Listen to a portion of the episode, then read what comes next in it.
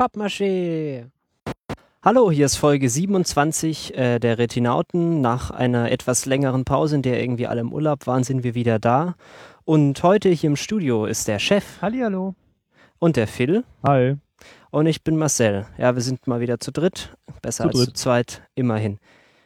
Ähm, ja, es sind jetzt ein paar Wochen vergangen und es haben sich so ein paar News angehäuft. Ich denke, wir können jetzt relativ schnell einfach mal kurz durchpflügen. Ähm, irgendwas Interessantes, Phil. Äh, an News, ich weiß nicht. Ähm, da steht irgendwas mit Magneto Holmes. Was bedeutet das?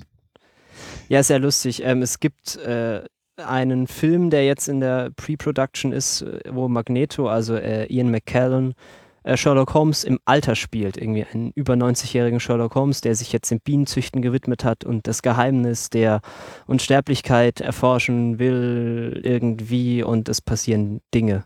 Das fand ich irgendwie ziemlich interessant, weil ich mag den Herrn McKellen sehr und Sherlock Holmes mögen wir auch alle. Ist es nicht, äh, Könnte ganz ist gut nicht werden. Gandalf? Ja, und Magneto. Ah ja, okay. Ähm, der Film heißt A Sly Trick of the Mind, äh, ist aber, glaube ich, noch ein bisschen weg. Ian McKellen hat gestern den, äh, ja, hat gestern Patrick Stewart verheiratet.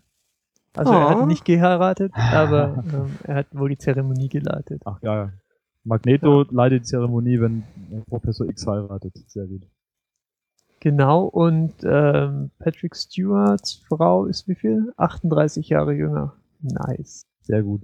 Ähm, Ach, der gute Captain. Ja, nee, also das finde ich eine sehr cool, einen sehr coolen Ansatz für, für Sherlock Holmes. Wir haben jetzt den, wir haben jetzt äh, einige Junge gehabt. So der, der klassische, er war ja mehr so im mittleren Alter. Jetzt hatten wir auch mit Benedict Cumberbatch gerade wieder einen, jungen Ansatz und ich glaube, das wäre jetzt echt eine gute, Ja, er spielt dann 1947, 93. Das ist der Sherlock Holmes. das ist cool, Und- ja. Ähm, und Ian McKellen kann das auch pullen, glaube ich. Geht im April, wird er erst gefilmt, also es ist noch, dauert noch eine Weile. Okay. Aber keine, keine Serie, Film. Film. Okay. Serie wäre auch cool gewesen. Ja, geil wäre, wenn der dann noch mitspielt bei Sherlock, so als irgendwie äh, Sherlock from the Future oder so. Nein, nein, es gibt kein Crossover mit Doctor Who, vergiss es. Oh, das wäre auch toll. Nein, bitte nicht. Ja, ähm, es gibt ja noch so eine andere kleine Serie, die uns jetzt gerade etwas in Atem hält, äh, nämlich die, Ja. mit, die mit dem Crack. Gestern haben wieder alle den Verstand verloren über die neue Folge, die ich noch nicht gesehen habe. Habe ich gerade Crack gesagt statt Meth. Ja, Naja. aber es geht um Breaking Bad. Ich glaube, die Nachricht Ja. kam trotzdem an. Und Alle haben den Verstand verloren. Ich habe auch den Verstand verloren. ja, alle haben den Verstand verloren bei der gestrigen Folge. Und ich habe lediglich zur Kenntnis genommen letzte Woche, dass es ein Spin-off geben wird. Und das, Ja. das wurde ja schon mal gerüchtet. Ich vermute, da wurde mal so ein bisschen der große Zeh ins Wasser gehalten und mal geschaut, ähm, ob die, ob da generelles Interesse besteht. Und nachdem jetzt die, ähm, die Quoten entsprechend gut waren, auch die der letzten Folgen, haben sie sich wohl entschieden, das jetzt durchzuziehen. Und das ähm, Ganze wird die Form eines Prequels haben und im Mittelpunkt steht nicht Walter White, sondern Saul, Saul Goodman. Genau, der etwas schleimige Anwalt mit den äh, Pappsäulen und der ähm, US-Verfassung äh, als Wandtapete. Und das Ganze spielt, wie gesagt, vor den Ereignissen von Breaking Bad. Ah, okay, das heißt, Und- kann noch sterben. ja, Saul kann noch sterben in den letzten zwei Folgen. Ähm, aber äh, ich bin äh, gespannt, was für einen Ton das Ganze annehmen wird. Ich meine, Saul hatte ja besonders in den frühen Folgen in letzter Zeit nicht mehr so arg, aber schon so ein bisschen den Charakter eines äh, Comic Relief. Also er war so mehr für die für die humoristischen Werte da. Ähm, und äh, ob das dann vielleicht auch der Ton denn äh, seiner Serie wird, äh, bleibt abzuwarten. Nee, also ich glaube, es soll ein bisschen so leichter im Tonfall werden. Gut, also als- schwerer im Ton wird auch schwierig.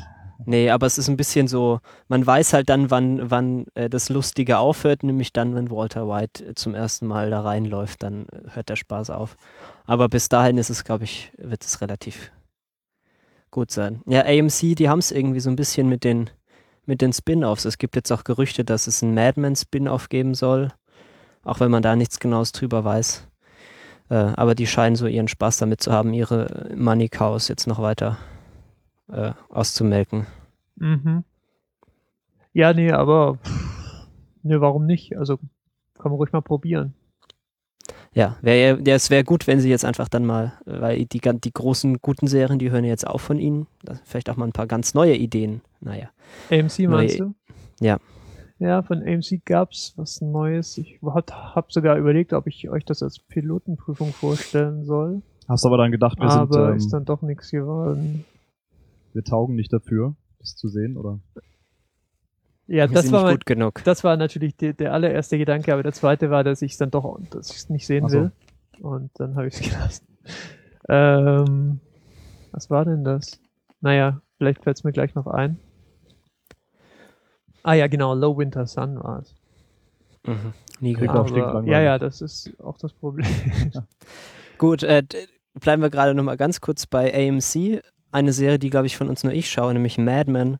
Äh, ist ja die sechste Staffel, ist äh, vor einer Weile, hat die geendet. mhm. Äh, und sie werden da auch jetzt an den Breaking Bad pullen und die letzte Staffel, die siebte, dann in zwei Teilen Oh. veröffentlichen. Na, es hat ja auch Ich- gut funktioniert und Apple hat auch Danke gesagt dafür, dass sie die, die Staffel quasi zweimal verkaufen konnten und so. Ja, ich äh, wollte das nur erwähnen für, für die Breaking Bad Fans unter den Hörern. Äh, nicht Breaking Bad, Mad Men Fans. Irgendwie die nächste, nächstes Jahr dann und dann die letzte Hälfte 2015. Ah, Es ist noch so lange hin. Naja. Okay, ich würde jetzt gerne aufbauende Dinge sagen, aber mir fällt nichts ein zu der Serie. Äh, hol dir doch einen Whisky und trink ihn zur Wann kommt denn, wann, wann kommt das Egal, nochmal ähm, zeitlich dann? Ähm, also die, der erste Hälfte, die erste Hälfte der siebten Season kommt dann wann? Ich glaube so im April Okay, und oder das so. zweite dann ein Jahr Ja, später. mal kurz. Lass mich kurz den Artikel auföffnen, und damit ich es dir vorlesen kann. Ja, ich habe es gelesen, aber ich merke mir solche Ach so. unwichtigen Details ja nicht. Spring 2014 und das andere Spring Ach, geil. 2015. Ja, also einfach krassen Jahr. Wunderbar. Ja. Aber ähm, interessant zu sehen, dass diese Serie jetzt auch schon wieder zu Ende ist. Während ich noch überlege, Ja, ich sag sie mal ja- anzugucken. Ja, du solltest Also ich dir auf habe ja jeden schon Fall mal die anschauen. ersten fünf Folgen gesehen, aber Ja, wie gesagt, die ist ein bisschen so, die startet etwas vielleicht fange ich langsam. einfach mit Season 7 dann einfach an. Ja, ich habe ja, also wie gesagt, ich kann auch nur empfehlen, einfach mit der vierten Folge anzufangen oder so. Dann spart man sich die ganze Exposition am Anfang. Sparen wir sich die ganzen blöden Einführungen von den Charakteren. Ja, man weiß ja schon relativ schnell dann, was eigentlich passiert. Okay. Äh, oder man betrinkt sich einfach, während man die schaut. Das funktioniert auch ganz gut.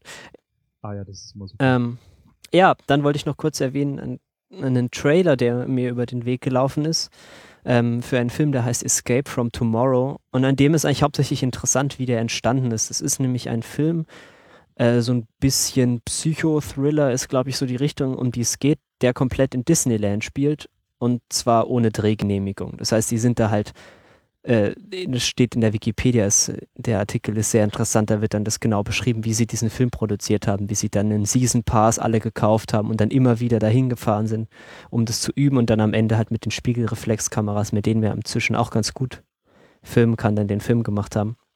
Ähm, ja, finde ich ziemlich cool. Ähm, vor allem auch interessant, da jetzt mal zu beobachten, was Disney da jetzt so tut, wenn dieser Film irgendwann mal, ob er irgendwann mal in die Kinos kommt oder ob Disney da vorher dann noch ein bisschen äh, die Anwälte losschickt. Interessant, seltsame Dinge, die, die passieren, finde ich irgendwie immer cool. Und das gehört auf jeden Fall dazu. Ja, ich glaube, der war mir schon mal begegnet. Ja, der wurde ähm, an irgendeinem Filmfestival wurde der vorgeführt und dann war lange nichts und jetzt kam dieser Trailer und diese die Ankündigung, dass sie es wahrscheinlich jetzt doch in die Kinos schaffen. Ah ja, der war, der war bei Sundance mit dabei, richtig. Ähm, und deswegen ist er mir. Äh, Ja, er der, der gute Herr. Ebert hat Ähm, den auch, glaube ich, Genau, die haben irgendwie das Skript, da haben sie irgendwie auf ihren Telefon dabei Ja. gehabt, dass das auch nichts irgendwie den Anschein erweckt, als würden sie dann eine professionelle Produktion fahren oder sowas. Ja, es ist total interessant. Also es ist auch wirklich ein toller Wikipedia-Artikel. Das, das bekommt man dann von den Kameramännern, wird dann gesagt, wie sie das halt gemacht haben, weil sie konnten ja kein Licht, sie konnten ja nicht den Beleuchter mitnehmen, der dann die Scheinwerfer aufstellt Mhm. und so. Ja, tolle Sache. Okay. Ähm, und dann noch kurz Cool. etwas bizarre Casting-News. Äh, Wir erinnern uns äh, an Fifty Shades of Grey. Hm. Äh, das, das war das mit dem Red Room of Pain und den, und den Ach, Peitschen. das. Das, das sollte ja verfilmt werden und dann war irgendwie lang. Granny Porn. Ja. Ma, äh, du hast lustige Großeltern. Ähm, da war ja schon relativ lange klar, dass es einen Kinofilm gibt, so. Äh, und relativ lange unklar, wer denn da mitspielt, weil das ist halt schon, wenn das dem Buch einigermaßen ähnlich ist, wird es halt schon so ein bisschen pornmäßig, dieser Film. Ja. Ähm, und sie haben jetzt äh, den, den Typ aus Pacific Rim gecastet. Den Typ, Ja, hier den Haupt, die Hauptfigur. den US-Piloten da. Ja, der, der so völlig, Charlie Hannem. ja, der so keine Persönlichkeit hatte in dem Film, aber den haben sie gecastet. Er ist ja auch durchtrainiert und so, passt, aber Also Hm. der spielt dann den Peiniger oder Also Ser Serienfreunde werden den unter Umständen noch auch aus Sons of Anarchy kennen, ne? der spielt den, der spielt den B Billionaire Sadist, ja. Äh, Christian Äh, Grey. Ja. Hätte ich jetzt das Und Buch, Da- hätte ich jetzt das Buch gelesen oder würde es mich generell interessieren, worum es da eigentlich Mich geht? interessiert Könnte es überhaupt nicht, aber ich finde das irgendwie interessant, weil, weil ich kann mir einfach nicht vorstellen, wie sie daraus einen Kino, also einen Film machen wollen, den man tatsächlich im Kino zeigen kann. Hm. Also, das ist etwas Und um das nochmal ins Gedächtnis zu rufen, das war also dieser, dieser literarische Welterfolg, der eigentlich mal als Twilight Fanfiction angesetzt war und dann haben sie die Namen von allen Charakteren geändert und den Vampirscheiß rausgenommen und jetzt, Genau. jetzt, ist- jetzt wird es quasi die, die nächste riesige Film-Franchise. Ja, also es ist im Prinzip das, was einfach, äh, äh, ja, Fanfiction, die, die, nicht, die nicht so richtig versteht, wie BDSM funktioniert und Mhm. dann irgendwie äh, dann schlecht geschrieben Porno-Zeugs draus macht. Okay, also die positive Nachricht, die wir daraus mitnehmen können, ist, wenn ihr schon immer mal eine Buchidee hattet, ja, müsst nicht gut schreiben können oder so, macht es trotzdem und äh, es wird dann das Richtige passieren. Äh, Dakota Johnson wird die Dame spielen, äh, die Frau Steele. Äh, man kennt sie nicht, also ich kenne sie nicht. Sie hat nur bei Social Network hat sie eine relativ unwichtige Nebenrolle gespielt, glaube ich. Hm. Egal, das haben wir schon viel zu lange über diesen Film geredet, der eigentlich völlig irrelevant ist. Ähm, beim Thema irrelevant. Nein. Äh, 12 Monkeys ist ja ein Film, den, weiß nicht, mögt ihr 12 Monkeys so generell? Ich habe ihn leider schon lange nicht mehr gesehen. wollte ich gerade auch sagen, ich schätze mal, ich habe den vor zehn Jahren mal gesehen oder so. Ähm, Und da war er cool. Da war er tatsächlich cool. Ich habe ihn zumindest nicht unangenehm in Erinnerung.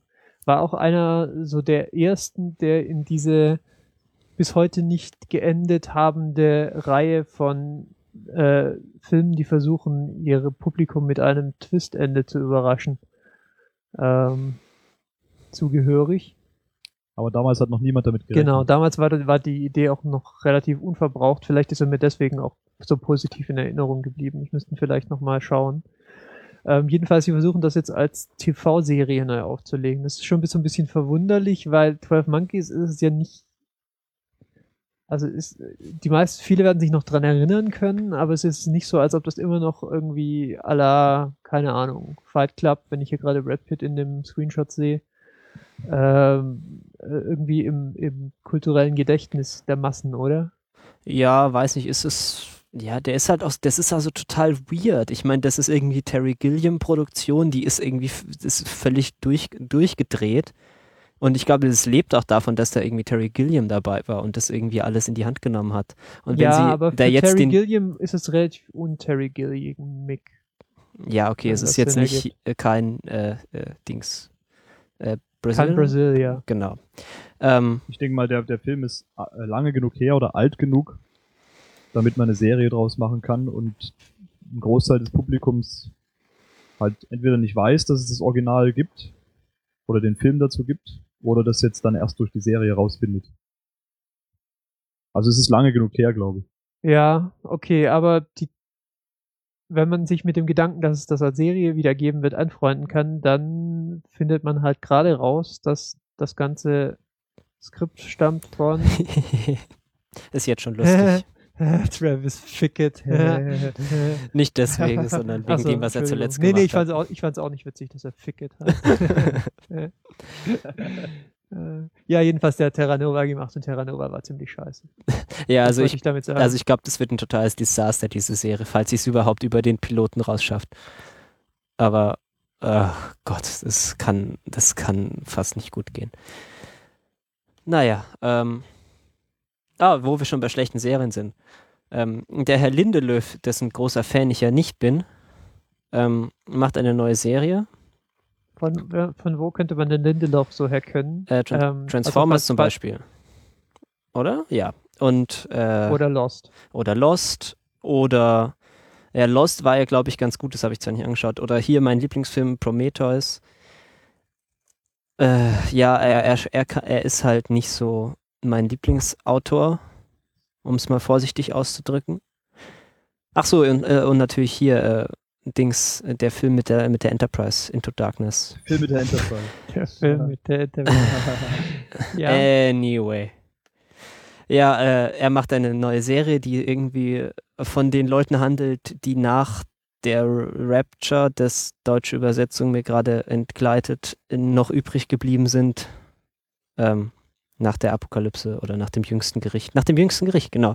Auf der Erde irgendwie übrig, noch übrig bleiben. Es wird bei HBO sein, was zumindest mal so ein bisschen Hoffnung, aber ist auch nicht besonders viel. Das heißt, die ganze Prämisse ist irgendwie, dass es eine christliche, äh, also dass es das christliche Ende der Welt gibt und Ja, und ein paar Leute bleiben halt übrig, weil sie nicht hart genug geglaubt haben oder so. Und Hm. dann äh, die Serie beschäftigt sich mit denen okay. vielleicht.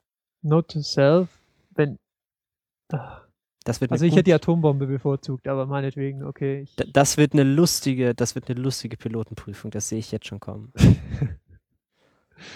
Ähm, ja, HBO, okay. Ähm, äh, ehrlich gesagt schon eine Weile her, dass ich eine schlechte HBO-Serie gesehen habe. So Benefit of the Doubt, Ja, das Schöne ist bei Serien, dass man halt die Autoren auch wechseln kann. wie man so schön sagt. Im Zweifel, im Zweifel für, für was Neues. Ähm, tja, ich würde mal sagen, wir warten mal die ersten Screenshots ab und vielleicht die ersten Trailer und dann wissen wir ungefähr, was das für einen Ton haben wird und was sie da vorhaben. Aber so dieses Super absurd. Ja, muss der Bibelscheiß denn sein? Also, naja, okay. Diskutieren wir dann. Ja, du wolltest noch ein bisschen über den Herrn Doppel-R Martin reden. Oh ja, nee, mir ist nur gestern über den Weg gelaufen, dass der in seinem Blog äh, Breaking Bad kommentiert hat. Und anschließend haben 300 Leute drunter geschrieben, dass er aufhören soll, Serien zu schauen und äh, endlich das nächste Buch. Also quasi was, was, was jedes Mal passiert, wenn, wenn er irgendwas, Wenn er irgendwas, sagt. oder schreibt oder irgendwo ist, ja, wenn er, wenn er irgendwo auftritt öffentlich. Ähm, und aber es, ich fand es ganz interessant, was er geschrieben hat, nämlich ähm, er hat so ein bisschen quasi also Breaking Bad als Inspirationsquelle anerkannt. Er schreibt hier, dass aus seiner Sicht äh, in Westeros niemand so böse ist wie Walter White aus äh, Breaking Bad. Aber er meint ja, er müsste da mal vielleicht. Ja, genau. Und der meint, er muss da dran arbeiten vielleicht. Das ist natürlich interessant, sowas, Er sowas sollte zu echt sehen. mal an der Boshaftigkeit seiner Charaktere arbeiten. Das ist ja total. Ja, die sind nicht fies genug. Da sterben auch gar nicht genug Alles Leute in dieser. Serie. Ja, ich äh, in dem Buch. Gerade ähm, Ich denke ja, auch. dieses, diese, wie heißt, wer ist der kleine König? Joffrey. Joffrey. Der kleine König. Genau, gerade gerade für mich als jemand, der die letzten zwei, drei Folgen von äh, Breaking Bad jetzt, die gerade ausgestrahlt worden sind, noch nicht gesehen hat, frage ich mich halt auch, was, was weiß er schon, was ich halt noch nicht weiß, ja. Oh, Chef. Weil, oh, Chef. weil momentan würde ich ja noch sagen, also da hat er sich ein bisschen verschätzt. Ich, schäf- ich schätze Joffrey als doch eigentlich böser in Anführungszeichen ein als Walter White, aber ja, ja. Okay, also ich muss Breaking Bad weiter Der, der. Bodycount ist schon ein bisschen höher bei, äh, bei, bei dem Herrn Martin. Ja, das stimmt, oder? Also, Aber ich glaube, der emotionale Schmerz, der er dabei erzeugt wird, der ist etwas höher bei Breaking Bad. ja, er hat halt auch nicht so viel Zeit für Charakterisierung von einzelnen, äh, von einzelnen Castmitgliedern, wenn, wenn, äh, wenn, wenn er jetzt, glaube ich, keine Ahnung, mit, in der nächsten Staffel werden wir wahrscheinlich dann 200, 200 Charaktere aktiv haben in diesem Universum. Ja, die Serie ist erst gut, wenn äh, keine Szene länger als 30 Sekunden ist. Ja. Ja, und dann gibt es noch diese Webseite, die mit den Tomaten. Ach so, ja, Rotten Tomatoes macht jetzt auch Fernsehen. Das begrüße ich sehr, weil an, Don't noch care. vor IMDb und Konsorten ähm, ist, wenn man sich einfach mal ganz kurz einen Überblick machen kann, ob ein Film, sagen wir mal, in interessante Bereiche vorstoßen könnte oder einfach nur 0815 Retortenscheiß ist, dann gehe ich eigentlich immer auf Rotten Tomatoes, wo man ähm, einen ganz guten Überblick darüber kriegt, was so die gängigen Kritiker davon halten. Seltsam. Ich hatte immer das Gefühl, dass sie da viel zu viele Cranks in die äh, Bewertungen lassen, aber naja. Zu, viel zu viele was? Irgendwelche Idioten, die irgendwelche Sachen schreiben. Ja, aber das ist das Internet. Und das ist äh, Filmkritik. Ähm, und die Masse macht's dann halt. Also, weil es halt egal ist, wenn da fünf, wenn da von 100, äh, von 100 Menschen, die ihre Meinung kundtun und das zumindest in, auf einer Plattform tun, wo, äh, wo man davon ausgehen kann, dass sie sogar dafür bezahlt werden von irgendjemandem, ähm, und fünf davon halt total Kuckuck sind, dann äh, fallen die halt nicht weiter ins Gewicht und man kriegt trotzdem eine ganz gute, äh, einen ganz guten Eindruck Ah, davon. Na, okay, Aber sie haben ist natürlich eine meiner Meinung nach angemessenere Einschätzung von The Congress als die IMDb. Das ist immerhin schon mal etwas. Also. Ähm, ja, genau, das ist, das ist auf jeden Fall noch so ein Punkt, dass so, ähm, ja, vi- vielleicht auch, dass man darüber dann auch wieder so ein bisschen abseitige Meinungen findet. So, die, der, die klassischen irgendwie 98 Prozent finden es geil und ich, ich will dann aber halt auch die zwei, die zwei Prozent lesen, die, die halt vielleicht Gründe dafür finden, warum nicht. Und dafür finde ich Rotten Tomatoes tatsächlich praktisch und die machen das jetzt auch für Fernsehen. Bisher haben sie es nur für Kino gemacht und das finde ich cool und das wollte ich hier nochmal kurz ansprechen. Danke. Service. Gerne. Ja gut, dann können wir jetzt direkt weitermachen mit Kino. Wir waren, glaube ich, jetzt alle mal wieder, mal wieder ein bisschen im Kino. Das ist ja das letzte Mal war ja ein bisschen Flaute. Ähm, Genau, es gibt, ähm, wir hatten ja unter anderem das äh, jährliche Fantasy Filmfest wieder. Da gab es Gelegenheit, ein paar Filme zu gucken. Einige von uns, von uns haben die ergriffen, andere nicht. ja, ich weiß, ich weiß, ich weiß, dass ich im Ah. Urlaub war. Tut mir leid. Du musst es mir nicht ständig unter die Nase reiben. Also ich habe es versucht, ja. Ich stand, ich stand vor, ausge, au- vor ausverkauftem Kino hier.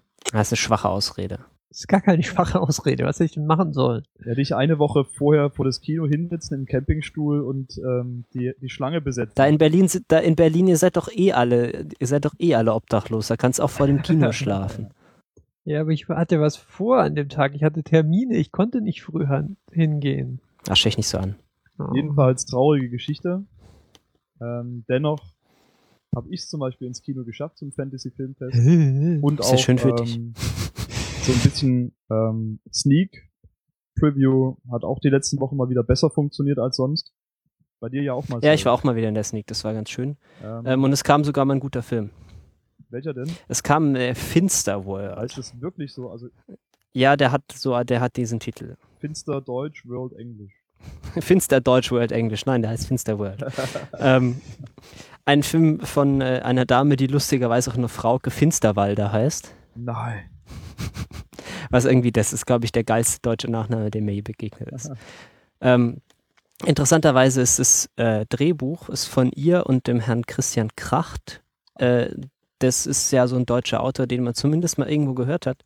Äh, von dem ist Faserland. Der hat unter anderem Faserland und 1979 gemacht. Ähm, also ich persönlich kannte ihn nicht, weil ich kenne irgendwie deutsche Literatur, kenne ich nicht so. Egal. Ähm, Ich habe mal meinen Deutschlehrer gezwungen, in der 12. oder 13. Faserland, äh, nee, stimmt gar nicht, 1979 zu lesen. und dann hat er dich verprügelt. Und ihm waren zu wenig Stilmittel zu wenig, zu wenig Stilmittel. Aber ich mochte das Buch. Ich, ich mochte das Buch damals. das ist auch eine geile Kritik. Ah, er ist zu wenig Stilmittel. Ja, deutsche Literatur ist ja eh nur Mhm. das so hat eine er wirklich gesagt. Ja, nein. äh, egal, äh, Finsterworld. Ist ein großartiger Film. Ich wollte nur kurz, ich wollte mich nur kurz bedanken, dass wir das jetzt doch ohne Reich jetzt über die Bühne gebracht haben. Äh, Ich wollte danken. ah, ähm, ja, Ja, es ist ein Film, der erzählt so ein Epis also es ist ein episodisch erzählter Film. So im Laufe der Zeit stellt sich dann raus, wie dieser ganze Unsinn zusammenhängt und diese ganzen Leute, die, die mit denen da Dinge passieren.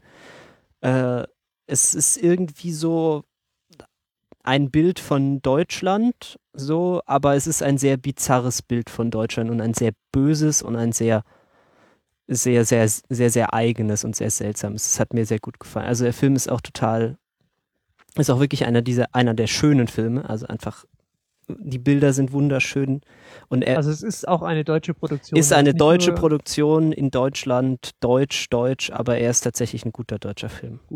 Aha. Aber was ist das Aha, ist selten, ich ähm, weiß. Thriller, Krimi. Äh, Weiß ich nicht. Keine Ahnung, Genre ist schwierig. Vielleicht eher so ein Also wahrscheinlich keine Komödie. bisschen Thriller. Er hat schon auch sehr, sehr lustige Momente, aber er ist halt auch schon ziemlich. Böse zwischendurch. Ähm, aber ansonsten kann man den sich einfach mal so angucken und das einfach mal genießen, was der so mit einem macht. Ähm, auffällig ist auch, der hatte so eine ganz eigene Ästhetik, die er total perfekt einfach durchzieht. So wie diese, wie die Leute alle angezogen sind, das passt irgendwie alles. Und es ist nicht so ganz, wie man heute rumläuft. Es ist so ein bisschen retro, aber es spielt nicht irgendwie in den 80ern. Wahrscheinlich 90er. Ganz, ganz seltsam.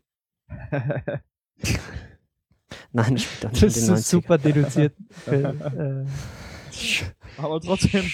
Spielt nicht in den 80ern.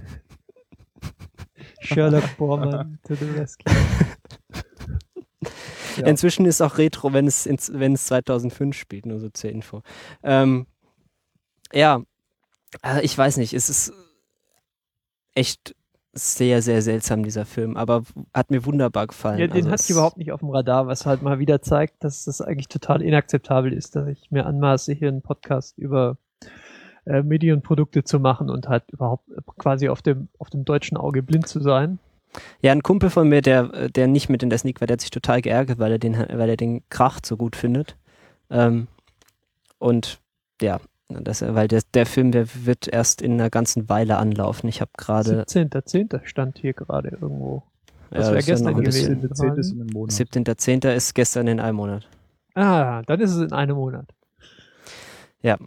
Also da, den würde ich mir auf jeden Fall mal auf die Liste schreiben. Also das ist jetzt kein, da muss man schon so ein bisschen offen sein, wenn man diesen Film sehen will. Also da geht man jetzt nicht rein und dann wird man irgendwie für zwei Stunden irgendwie unterhalten und Sachen explodieren. Ähm, sondern man bekommt halt für zwei Stunden irgendwie so eine ganz bizarre Alternativrealität von Deutschland äh, in, äh, angetragen, mit der man sich dann beschäftigen kann, wie man möchte. Also, aber auch ohne, dass er jetzt irgendwie dann große äh, versucht dann in Dialogen dann irgendwie große, große Betrachtungen durchzuführen, sondern das wird mehr so per Anspielung, werden da so ein paar Themen angerissen, über die man da mal nachdenken kann. Egal. Ist sehr, sehr fies, sehr, sehr, sehr witzig, makellos, stylisch. Wunderbar. Du hast Riddick gesehen, Phil. Ja, diese Woche in der Sneak ähm, lief Riddick, was jetzt nicht so verwunderlich war, weil der Film morgen am 19. September anläuft. Ähm, ja, aber ich fand es trotzdem ganz cool, weil, also das ist eigentlich jetzt so ein Film, der auf der Liste stand, weil ich natürlich, wie alle damals, Pitch Black super fand, also diesen ersten Film aus diesem Riddick-Universum. Ähm, ich habe mir dann auch den zweiten Film angeguckt, äh, Riddick, irgendwas mit ähm, Der Weg eines Kriegers oder sowas hieß der zweite Film. Der zweite hieß Genau, Chronicles, of Chronicles Riddick. Genau. Ähm, ja, und der zweite Film war zwar nicht so der Knaller, also der war echt irgendwie komisch, aber ich finde trotzdem dieses Universum noch spannend und da gibt's eigentlich noch viel rauszuholen. Deswegen habe ich mir jetzt, war ich auch positiv überrascht, als der Film dann anlief in der Sneak. Und ja, ähm, es geht tatsächlich wieder mehr zurück auf Pitch Black, also so von der, so wie die Handlung angelegt ist. Es geht also echt nur so ähm, Mann gegen Mann auf einem feindlichen Planeten mit vielen Monstern. Und er ist schon, schon erstaunlich platt, dieser Film. Also für, für, für Ende 2013 schon sehr, sehr platt. Leider ist auch die Riddick-Figur auch weiterhin sehr, sehr platt. Ich glaube, so platt war er noch in keinem von den Filmen. Er ist halt ein, ein Aber ähm, cooler Typ, der im Dunkeln sehen kann, ja. Ja. Also, Ja, genau, und das ist auch schon. Und jetzt ist er halt in, in diesem Film, es ist schon Cool. fast comichaft ähm, über, über, über, überhöht und also im Grunde haben alle, alle seine Gegner und Feinde schon Angst, ähm, wenn sie nur an ihn denken, dass sie nicht mal den Versuch machen, ihn anzugreifen, wenn er da ist. Also das ist halt, ist schon wieder lustig eigentlich, also es macht, es macht schon Spaß und ist auf jeden Fall, was der Film kann, ist halt einfach, der kann unterhalten. Also es wird auf jeden Fall nicht langweilig. Man sitzt nicht drin und denkt, ah, jetzt noch das und das, sondern da geht's echt zack, zack, zack hintereinander weg. Da wird auch nicht viel verschwendet an Zeit. Ähm, was man sagen muss ist, ich weiß nicht, wie das Budget für diesen Film ausgesehen hat, aber ähm, irgendwie, Er sieht nicht so aus, als hätte er viel Budget gehabt. ja, man hat wohl sehr viel Geld auf das CGI für die ähm, für die Monster verwendet, weil die sehen ziemlich gut aus. Man hat aber, glaube ich, überhaupt kein Geld auf alles andere, was mit CGI zu tun hatte, ähm, verwendet. Also es gibt so eine Szene, wo die mit solchen fliegenden Motorrädern durch die Gegend sausen und dann natürlich so die, die, die Landschaft auf dem Planeten im Hintergrund vorbeizieht und das sieht echt aus wie So eine, so eine ja, aber das sieht echt Endor-Situation. aus wie, ähm, als würden die da auf Attrappen sitzen und hinten würde halt so eine Landschaft auf einem Blatt Papier vorbeigezogen. Also Ja, das ist ja auch das, äh, genau das, was richtig, passiert ist. Richtig. Aber das ist, es macht halt schon wieder Spaß, so blöd sah alles aus. also ich fand den recht unterhaltsam. Ähm, allerdings holte halt nicht wirklich viel aus diesem Riddick-Universum raus, um nicht zu sagen gar nichts. Das ist eher so eine Riddick-Episode, ohne jetzt großartig das, die Story in dem Universum weiterzuentwickeln. Hast du jetzt gerade die Insider-Information, dass es eine Riddick-Serie gibt, gespoilert, äh, gerade hier versehentlich released oder was? Nö. Okay. Nicht, dass ich wüsste. Fände ich aber mal cool. Ähm, zu dem Budget kann ich noch kurz was sagen. Ähm, da war ja das kleine Problem, dass der zweite Film aus dieser Reihe ähm, so ein bisschen untergegangen ist äh, im Box Office und irgendwie, ich glaube, 50 Millionen oder so eingespielt hat. Äh, aber ein Budget hatte von 110 Millionen oder sowas. Und deswegen musste jetzt Vin Diesel sein Haus verpfänden für äh, den dritten Teil, der, der, der jetzt auch nur eine, ein Budget von 38 Millionen hatte. Ich nehme mal an, das war nicht allein das Haus von Vin Diesel, aber ähm, also die mussten doch mit deutlich weniger arbeiten, als sie beim letzten Mal hatten. Dafür scheint sich's auszubezahlen, weil er hat jetzt schon 31 von den 38 wieder eingespielt. Das heißt, Vin Diesel darf wohl zu Hause wohnen bleiben. Das ist die gute Nachricht. Das hört man doch gern. Mhm. Ist übrigens, also der Film, ähm, äh, Hin Hint an dich, Marcel, ist der Film ist nichts für Leute, die sich für Frauenrechte interessieren. Warum lachst Ja. du dann so, was das? Äh, äh, äh, äh, Brüste. Also es, wenn man halt, ja, wenn man halt diesen, ähm, so diesen, wenn man diesen Aspekt so mit reinbringt, in, in, während, während man den Film sieht, ähm, ja, da kann man schon traurig werden. Es spielt eine einzige Frau mit, das ähm, ist die Cara Thrace, die übrigens in, äh, in der Neuverfil in der neuen Serie Battlestar Galactica die Starbuck spielt, also eine von den Hauptfiguren da. Daher wird jeder, der die Serie gesehen hat, auch in diesem Film die Schauspielerin sofort wiedererkennen. Ähm, ja, sie ist nicht ganz wehrlos, aber sie ist schon, sie wird schon ziemlich, ja, also es ist halt einfach, ja, beispiellos eigentlich. Ja, naja, man kann ja die beiden Filme, so Finsterworld und Riddick, einfach so in Combo gucken und dann, wenn man dann so nachdenklich irgendwie aus Finsterworld so rausstolpert, dann erst einmal nochmal so zwei Stunden schießen und, und auf Attrappen durch die Gegend fahren genießen. Oh, es wird nicht viel geschossen in Riddick, aber mehr geschlitzt Ah, geschlitzt. Das ist sogar noch besser. und geboxt. Also am Ende boxt er die Aliens eigentlich noch. Ah. Ja, Chef, du willst jetzt mal wieder ein bisschen intelligenteren Film vorstellen, oder? Hm, Ich bin mir nicht sicher. Ähm, Sag jetzt nicht Two also ich Guns. könnte und vielleicht mal reden über. Doch ja. bitte Two Guns. Piu, piu. Okay, dann rede ich zuerst über Two Guns. Das passt auch ganz gut hinter Riddick. Also Two Guns ist ein Actionfilm und äh, es spielen mit Marky Mark. Sicher, dass du nicht John Woo meinst? Marky Nee, Mark es ist Marky Wahlberg. Mark. Ja, Marky Mark spielt mit und äh, Denzel Washington. Und sonst nicht viele. Und äh, ich habe hinterher erst gelesen, dass es eine Comic-Verfilmung ist und das erklärt einiges. Ist jetzt schon lustig. Ähm, aber das ist so ein klassischer, so ein klassischer Fall von, man kann eigentlich nicht so richtig viel äh, über den Film sagen, weil man halt so irgendwie das bekommt, was auf, was auf dem Label draufsteht. Und das ist halt einfach nicht so sehr viel. Man bekommt Two Guns. Also man erkennt, ja genau, zwei Typen mit Waffen. Also das ist relativ interessant, weil der Twist so nach 20 Minuten, ich nehme den jetzt einfach mal vorweg, weil, wie gesagt, es ist eine Comic-Verfilmung. Ja. Ihr habt den Ja. das Comic eh alle gelesen. Dass man, dass das Ganze halt so eingeführt wird, als wären das halt so zwei Verbrecher und stellt sich halt raus, dass sie halt beide für, also beide quasi Undercover-Cops sind, aber sie Das wissen, ist übrigens jetzt aber sie wissen das ist halt kein Spoiler. Das ist übrigens kein Spoiler, sondern das wird auch im Trailer schon verraten.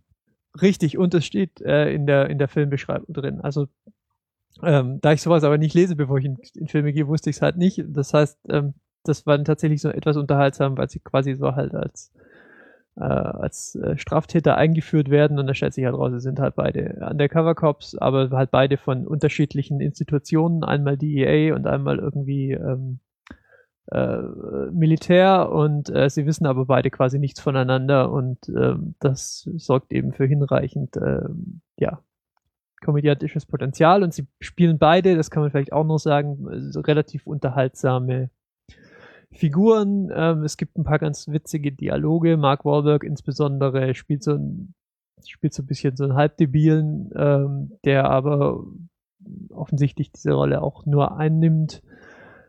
Und äh, so, wenn man ähm, also so, so weit äh, straightforward Action-Flicks gehen, ist das hier einer der unterhaltsameren. Ja. Ähm, Okay. Ja, ja. Ich fühlte mich durchaus gut unterhalten von dem Film. Ich dachte irgendwie zwischendurch, es geht um so, so, so John Woo-mäßig irgendwie alle mit zwei Pistolen in der Hand, die dann so auf, auf so Wegen Ja, liegen, die- durch die Gegend fahren und schießen und so. Die Actionhelden haben einen relativ hohen Bodycount, aber das ist jetzt nichts, was sich besonders herauszustellen lohnte, weil das irgendwie alle, alle Hollywood-Actionfilme irgendwie eint. Aber ähm, ja, also ich glaube, ich muss mich jetzt dann, ich muss mir jetzt dann nicht den Mund fusselig quatschen. Es ist ein wirklich ein guter Actionfilm, den man angucken kann, wenn man sich einfach von einem guten Actionfilm unterhalten lassen will. Ja. Und ansonsten äh, nicht mehr und nicht weniger. Also ein kleiner Film für Marky Mark zwischendurch. Nee, Marky Mark macht auch, hat auch eine gute Performance und so. Ah, Kann man, kann man durchaus weiterempfehlen. Äh, ist auch nicht so, ist auch nicht so, sagen wir mal, aggressiv dumm, sondern mehr so okay. angenehm seicht. Wenn ich den Unterschied aufmachen Piu, müsste. piu, piu. Ja. Äh, den hattest du aber jetzt, glaube Ähm. ich, äh, wie war das? Ganz regulär im Kino gesehen. Ja, ja. Ähm, und ganz regulär im Kino habe ich auch gesehen äh, einen weiteren Film, der Kings of Summer heißt. Da hatte ich vorher ein paar Trailer gesehen und fand das relativ unterhaltsam.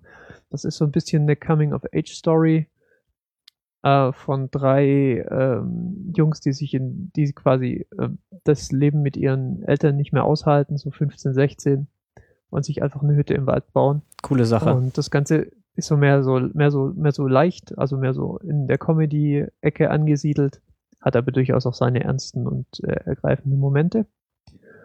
Und ähm, über den Cast gibt's zu sagen, dass sie sich einmal, einfach einmal komplett durch die Serienlandschaft gecastet haben. Also es spielen mit ähm, Nick Offerman und Alison Brie. oh, Äh, Nick Offerman kennt man vielleicht aus äh, Parks and Recreation, Alison Brie, Community. Es spielen mit Gabriel Basso, das ist der eine Sohn aus ähm, The Big C. Es spielen mit ähm, Nick Robinson, der spielt den Sohn in Melissa and Joey. Es spielen mit Moises Arias, der spielt mit in The Middle und Hannah Montana. Es spielt mit Erin Moriarty aus Red Widow. Es spielt mit, pff, ich glaube, ich kann das jetzt für jeden einzelnen äh, Cast-Member, der hier draufsteht, macht. Also kurz gesagt, man kennt sie quasi alle von irgendwoher. Und dafür ist das ein wirklich schöner Film, ähm, wenn man solche Filme halt mag. Und wenn man sowas an, ertragen kann und angucken kann und irgendwie so Coming-of-Age-Stories äh, was abgewinnen kann. Mochtest du denn den Äh, Film? schön, schön gefilmt. Ich mochte ihn sehr, ja. Schön gefilmt, einen schönen Soundtrack, ähm, eine, sagen wir mal, eine nette Story, die keine, äh, die keine Dämme bricht, aber den Job erledigt und ähm, eine wirklich hervorragende schauspielerische Leistung, insbesondere von den, von den drei Hauptdarstellern. Ähm, und auf jeden Fall eine sehr angenehme Überraschung. ja, der Trailer sah auch sehr charmant aus. Deswegen ist der auch auf meiner Watchlist gelandet inzwischen. Ähm, der Film. Freue ich mich schon drauf. Jo. Und ansonsten weiß ich nicht, ob ich noch kurz über The Act of Killing reden sollte. Das ist nicht so ganz unsere. Und Den scheint der Filmcrit Hulk sehr zu mögen. Ähm, das ist ein Film ähm, wie kein anderer. Das ist äh, von, gemacht von Joshua Oppenheimer. Spielt in Indonesien und begleitet quasi die, ja, die gealterten, ähm, also vielleicht so kurz als Background, äh, in Indonesien gab es so vor, ich weiß nicht, 30 Jahren oder so, eine äh, bürgerkriegsartige Zustände, quasi die Kommunisten äh, gegen die, wie soll ich sagen, rechtsgerichteten oder Kapitalisten oder wen auch immer.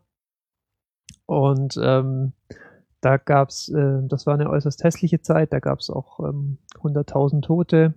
Ähm, und das Besondere ist eben, dass diese Zeit in Indonesien nicht aufgearbeitet wurde.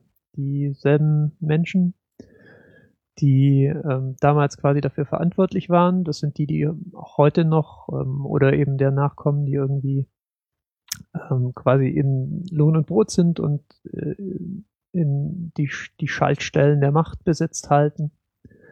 Und gleichzeitig leben in dem Land aber natürlich unzählige, die eben damals ähm, ihre Angehörigen verloren haben über die Art und Weise, also ähm, während dieser während dieser Zeit.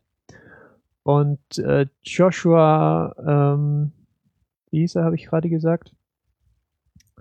Ähm, Joshua Oppenheimer geht quasi dahin und spricht halt mit den Leuten, ähm, die sich selbst als ähm, Gangster bezeichnen.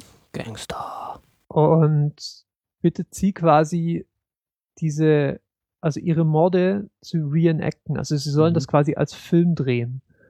Und das ist dann quasi der Film über den Film. Und wir sehen dann da Leute wie eben also den Hauptdarsteller kann man jetzt nicht sagen, aber eben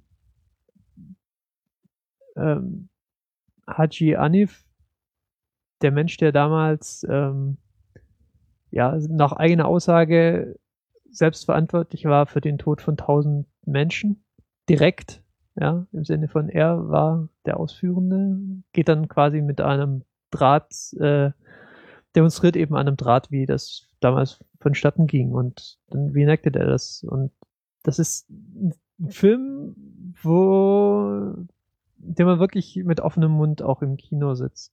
Das ist äh, mir fehlen auch die Worte, um das angemessen zu beschreiben. Ähm, es ist ein Film wie kein anderer. Es ist stellenweise absolut surreal. Er hat dann wieder sehr menschliche ähm, Momente, ähm, als Zuschauer ist man ständig äh, in, in einer ganz seltsamen Situation, dass man dass man gar nicht anders kann, als diesen netten älteren Herrn, der irgendwie mit seinen Enkeln spielt, ähm, sympathisch zu finden. Andererseits muss man sich halt eigentlich vor Augen halten, dass das ein Massenmörder ist, ein, mindestens ein Kriegsverbrecher, ähm, der selbst erklärt ähm, wahnsinnig viele Menschen auf dem Gewissen hat und ähm, im Verlauf dann dieses Filmdrehs sieht er sich natürlich auch irgendwie mit sich selbst konfrontiert und also selbst wenn dieser Film irgendwie sagen wir mal geschauspielt wäre, wenn die alle einem Skript folgen würden, dann wäre es immer noch ein beeindruckendes Erlebnis. Aber so das Wissen, dass das halt alles ähm, dass hier halt einfach nur jemand eine Kamera draufgehalten hat, das ist stellenweise fast unerträglich und also ein absolutes Erlebnis. Ähm, und wenn ihr die Chance habt, den mal anzuschauen, ähm, äh, nehmt das wahr. Das ist, äh, puh, also soweit das Medium geht, definitiv ähm, ein Erlebnis, das ihr so lange nicht wieder vergessen werdet. Wie wird der gezeigt? Ist, wird es, ist es synchronisiert mit Untertiteln oder? Nee, okay, der also ist dann, Untertiteln. Sprechen da Indonesisch? Und das mit englischen Untertiteln ja. wahrscheinlich dann. Hm, ich habe ihn in Island mhm. gesehen, da waren es englische Untertitel. Ähm, ich weiß nicht. Ja, das ist wahrscheinlich schon ganz gut, wenn das nicht synchronisiert wird. Wenn, wenn das ja wirklich ja, Leute sind, die dann irgendwie erzählen, dann ist es mal ein bisschen komisch. Ja, in Deutschland könnte es natürlich passieren, dass es synchronisiert mhm. wird. Ja, ähm, ist natürlich immer eine Gefahr. Ähm, aber vermutlich läuft so ein Film auch nicht in den Multiplex-Kinos, Nee, es ist definitiv eher was, was ich so in den Arthouse-Ecken finde. Für die wird es wahrscheinlich ähm, auch nicht synchronisiert. Hat, hat, hat, hat sicher nicht den großen, den großen und weiten Appeal, aber es ist ein, aus meiner Sicht einer der wichtigsten Filme des Jahres. Und deswegen ähm, hatte ich mich auch, ähm, soweit man das sagen kann, drauf gefreut. Und ähm, ja, ich bin, ja, also äh, er hinterlässt einen sprachlos und stellenweise in Ruinen. Ja, vielleicht kommt er ja hier in der Schauburg. Das wäre ganz schön. Hört sich nach einem Film an, der da durchaus laufen könnte. Mhm. Ähm, ja, Phil, jetzt musst du dann doch noch ein kleines bisschen was vom Fantasy Filmfest erzählen, wenn wir schon äh, aus bedauerlichen Gründen es nicht geschafft haben, anwesend zu sein. Am besten du erzählst einfach alle 30 Filme, die laufen, so zwei, drei Minuten pro Film. Ich mach mir dann mal kurz einen Kaffee. Ich bin ja normalerweise so ein Stammgast auf dem Fantasy Filmfest seit fünf, vier, fünf Jahren oder so, mehr vielleicht. Dieses Jahr war es aber aus Zeitgründen irgendwie nicht, war nicht so viel drin für mich. Ich konnte nicht so viel ins Kino gehen. Ich war dann wirklich nur so am Wochenende und vielleicht unter der Woche mal einen Film abends. Und ja, ich glaube, ich habe auch ein paar Filme verpasst dann, die so später in den Rankings ziemlich weit oben waren. Einen Film wollte ich, glaube ich, ganz dringend sehen und das war ähm, Drug War. Das ist so ein, ich glaube, auch entweder koreanisch oder chinesischer Film. Also ein asiatischer Film, der dort so im Drogenmilieu bei den Gangstern spielt. Ist eigentlich sowas, was ich, ja, diese Art von Film, die mag ich sehr. Habe ich aber zeitlich, wie gesagt, nicht geschafft. Deswegen habe ich mir einfach ähm, ein paar andere Filme angeguckt, die zeitlich gepasst haben. Und ich habe mal drei rausgesucht, die ich empfehlen kann. Und zwar unterschiedlichen Leuten würde ich die empfehlen, nicht alle für jeden. Ein Film ist zum Beispiel, äh, ich muss gerade mal überlegen, wie der richtig ausgesprochen wird, das ist ein spanischer Film. Der wird, glaube ich, gesprochen äh, Blancan, Blancanieves. Ähm, heißt übersetzt Schneewittchen. Und der war echt interessant. Ihr kennt vielleicht The Artist. Hat den jemand von euch gesehen? Äh, es kommt mir Ja. bekannt vor. Sag Die mal Artist, ganz, ganz genau. kurz. Schwarz-Weiß Stummfilm. Ja, habe ich gesehen. Ja, Oscar toll. 2012, glaube ich. Ist halt sehr extrem Oscar-Bait, aber hat's auch verdient.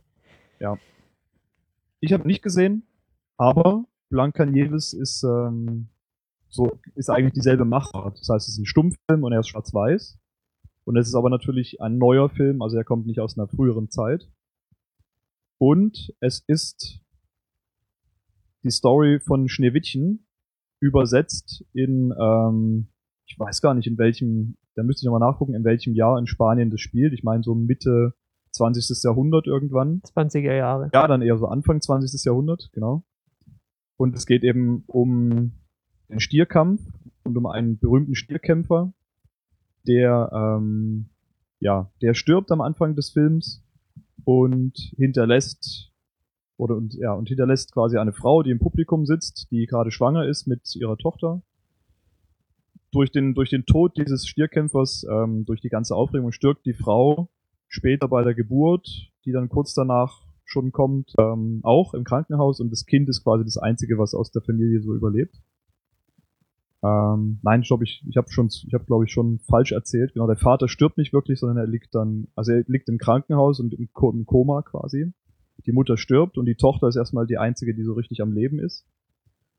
Und die Tochter kommt dann zu der Krankenschwester, die dann diesen ihren Vater pflegt, quasi so ins ähm, in Pflege und wird von der weiter betreut und aufgezogen. Und diese Krankenschwester übernimmt dann so aus der Schneewittchen-Story die Rolle der bösen Königin.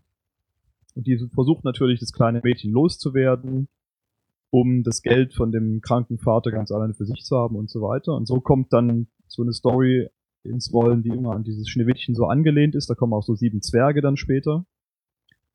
Und ähm, ja, ich weiß gar nicht, so ein, so ein richtiges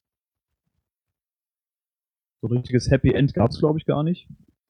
Also von der Story her, von der Entwicklung ist es schon ganz interessant gemacht und man sieht auch diese schönen Anlehnungen an das Schneewittchen immer wieder übertragen in diese andere Zeit und dieses andere Land.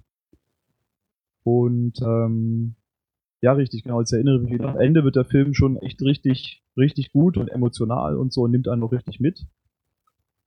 Und das war, ich hatte wie gesagt die Artist nicht gesehen, weil ich mir bei The Artist immer dachte, boah, so Stummfilm und immer nur mit diesen Texttafeln und kein Ton und nur Musik. war mir irgendwie zu, ja, ich wollte das nicht absichtlich so dringend sehen, weil ich irgendwie dachte, ist nicht so ein, ist nicht so geeignet, nicht meine Art von Film. Ich kann schon mit Schwarz-Weiß-Filmen immer nicht so gut. Ja, du musst dir einfach überlegen, dass die meisten Actionfilme sind im Prinzip auch fast Stummfilme, so wenig wie der da geredet wird. Wenn du, dir, wenn du dir das kurz überlegst und dann so die drei Dialogzeilen, die sie zwischendurch schreien, bevor sie wieder ein Maschinengewehr rausholen, wenn man die dann einfach weglässt und dann trotzdem noch eine Geschichte erzählen kann, dann kann man das auch als kompletter Stummfilm. Ja, aber im Stummfilm gibt's ja auch keine Geräusche. Das stimmt, dafür gibt's Musik. Also man hört auch, ja, es gibt nur Musik, man hört keine Geräusche und keine, ja, gar nichts sonst. Trotzdem fand ich den Film sehr gut. Also es ist auf jeden Fall, ich muss mir die Artist dann auch angucken, weil ich merke, die Art von Film kann ich mir schon antun und es unterhält mich. Und das ist, also wenn man die Artist gemo gemocht hat, kann man Blancanieves auf jeden Fall sich reinziehen. Kommt eben so, ähm, schlägt in dieselbe Kerbe und ist echt ein guter Film. Und das Ende hat mir ziemlich gut gefallen ja, das war, glaube ich, auch einer der Top-Filme auf dem Festival, so von den Bewertungen her. Ähm, Science-Fiction-Fans. Ähm, Wer hat eigentlich gewonnen dieses Mal? Den Fresh, Fresh Blood ich oder wie das heißt? richtig im Kopf hab, The Body. Ich weiß aber nicht genau. Okay. Äh, Science-Fiction-Fans dürfen sich Europa Report anschauen. Science-Fiction-Film, der davon handelt, wie eine Crew zum Jupitermond Europa geschickt wird, weil dort Wasser und Leben vermutet wird. Ja. Und der Film erzählt, oder z- er ist eigentlich vollständig auf Pseudo-Found-Footage aufgebaut. Das heißt, es sind alles nur Kamerabilder aus integrierten Kameras aus dem Raumschiff. Also die sind auch wirklich in so einer Art, also es sieht relativ, es ist nicht allzu fern in der Zukunft. Es ist auch relativ nah an dem dran, was man heute vielleicht bauen würde. Und ja, man, man erfährt eben am Anfang, okay, dieses, diese Missionen, die haben sich, die sind verschollen und wurden nie wiedergefunden. Es gab keinen Kon- Kontakt mehr. Irgendwie ist es dann aber, genau, man hat aber trotzdem noch diese Videoaufzeichnungen dann runterladen können, beziehungsweise man hat sie hochgeladen bekommen von der Crew, bevor sie verschwunden ist. Und ja, anhand von diesen Found Footage und so ein bisschen interviewmäßig mit den Leuten auf der Bodenstation auf der Erde wird dann der Film erzählt. Und der Film ist erstmal so echt ganz gut. Also das kommt realistisch rüber, dass das so eine Mission ist, wo Leute wirklich mal zum ersten Mal irgendwie so ewig lange im Raum, im Team unterwegs sind und miteinander auskommen müssen. Und er, der Film ist auch nicht so ganz linear erzählt, sondern springt eben immer so ein bisschen durch die verschiedenen Abschnitte, in dem eben so gezeigt wird, ja, das ist das Filmmaterial, was wir am Anfang hatten, und das ist das Filmmaterial, was dann später zuletzt hochgeladen wurde, wo man dann eben auch sieht, warum dann einige Sachen so passiert sind, wie sie passiert sind, weil eben Szenen von früher dann als später gefunden werden. Also vom Ablauf her haben die das schon relativ intelligent gemacht bei dem Film. Ah, das Ende ist jetzt eher ein bisschen schwach, aber nicht schlecht. Auf jeden Fall konsequent, das fand ich gut. Und ähm, ja, wie gesagt, ist jetzt eher so ein Science-Fiction-Film, der eben nicht so wahnsinnig weit in der Zukunft spielt, sondern eher ein bisschen näher an uns dran ist und auf jeden Fall sehenswert. Ich bin ja immer fasziniert von Science-Fiction-Filmen, die äh, auf so einer Indie-Basis auf die Beine gestellt werden, weil man nimmt immer an, dass das halt das Genre ist, was wirklich gigantische Budgets ähm, erfordert, damit es nach was aussieht. Und ich bin jedes Mal wieder fasziniert, wenn, wenn das halt doch gelingt, dann auch mit dem Budget, den halt Indie-Filme so haben.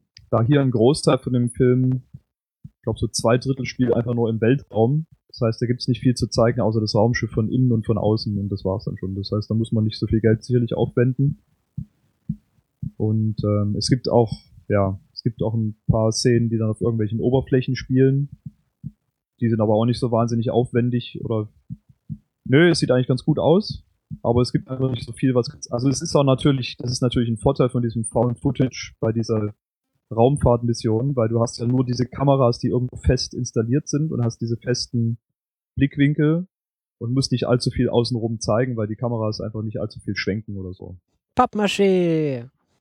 Ich verstehe ja immer nicht, warum man nicht einfach ah, eine richtige, also warum man nicht einfach sich das erlaubt, dass man eine richtige Kamera benutzt und richtig filmt. Es ist ja trotzdem okay, wenn am Ende alle sterben.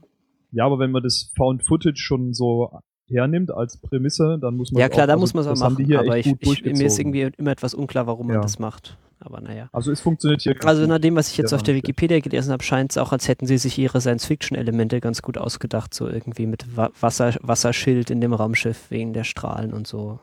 Das höre ich jetzt zum ersten Mal, aber okay. Ja, der Wikipedia-Artikel erzählt irgendwie das irgendwie. Egal. Ist jetzt nicht so Kann wichtig. Einen dritten Film möchtest du auch noch vorstellen. Genau.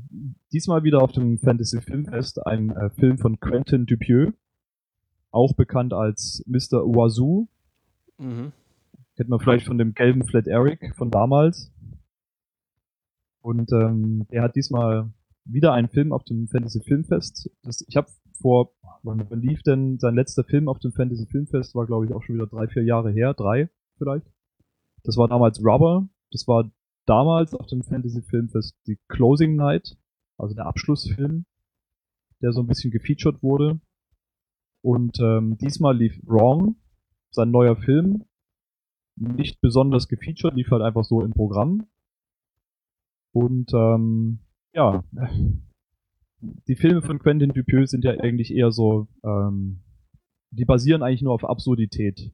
Also es wird einfach nur, es werden nur Sachen gezeigt und gesagt und es handeln oder es finden nur Dinge statt, die überhaupt gar keinen Sinn haben und komplett zwecklos sind eigentlich. Also wenn man so sonst normale Filme hernimmt. Und das hat er hier mit diesem Film mit Wrong auf die Spitze getrieben.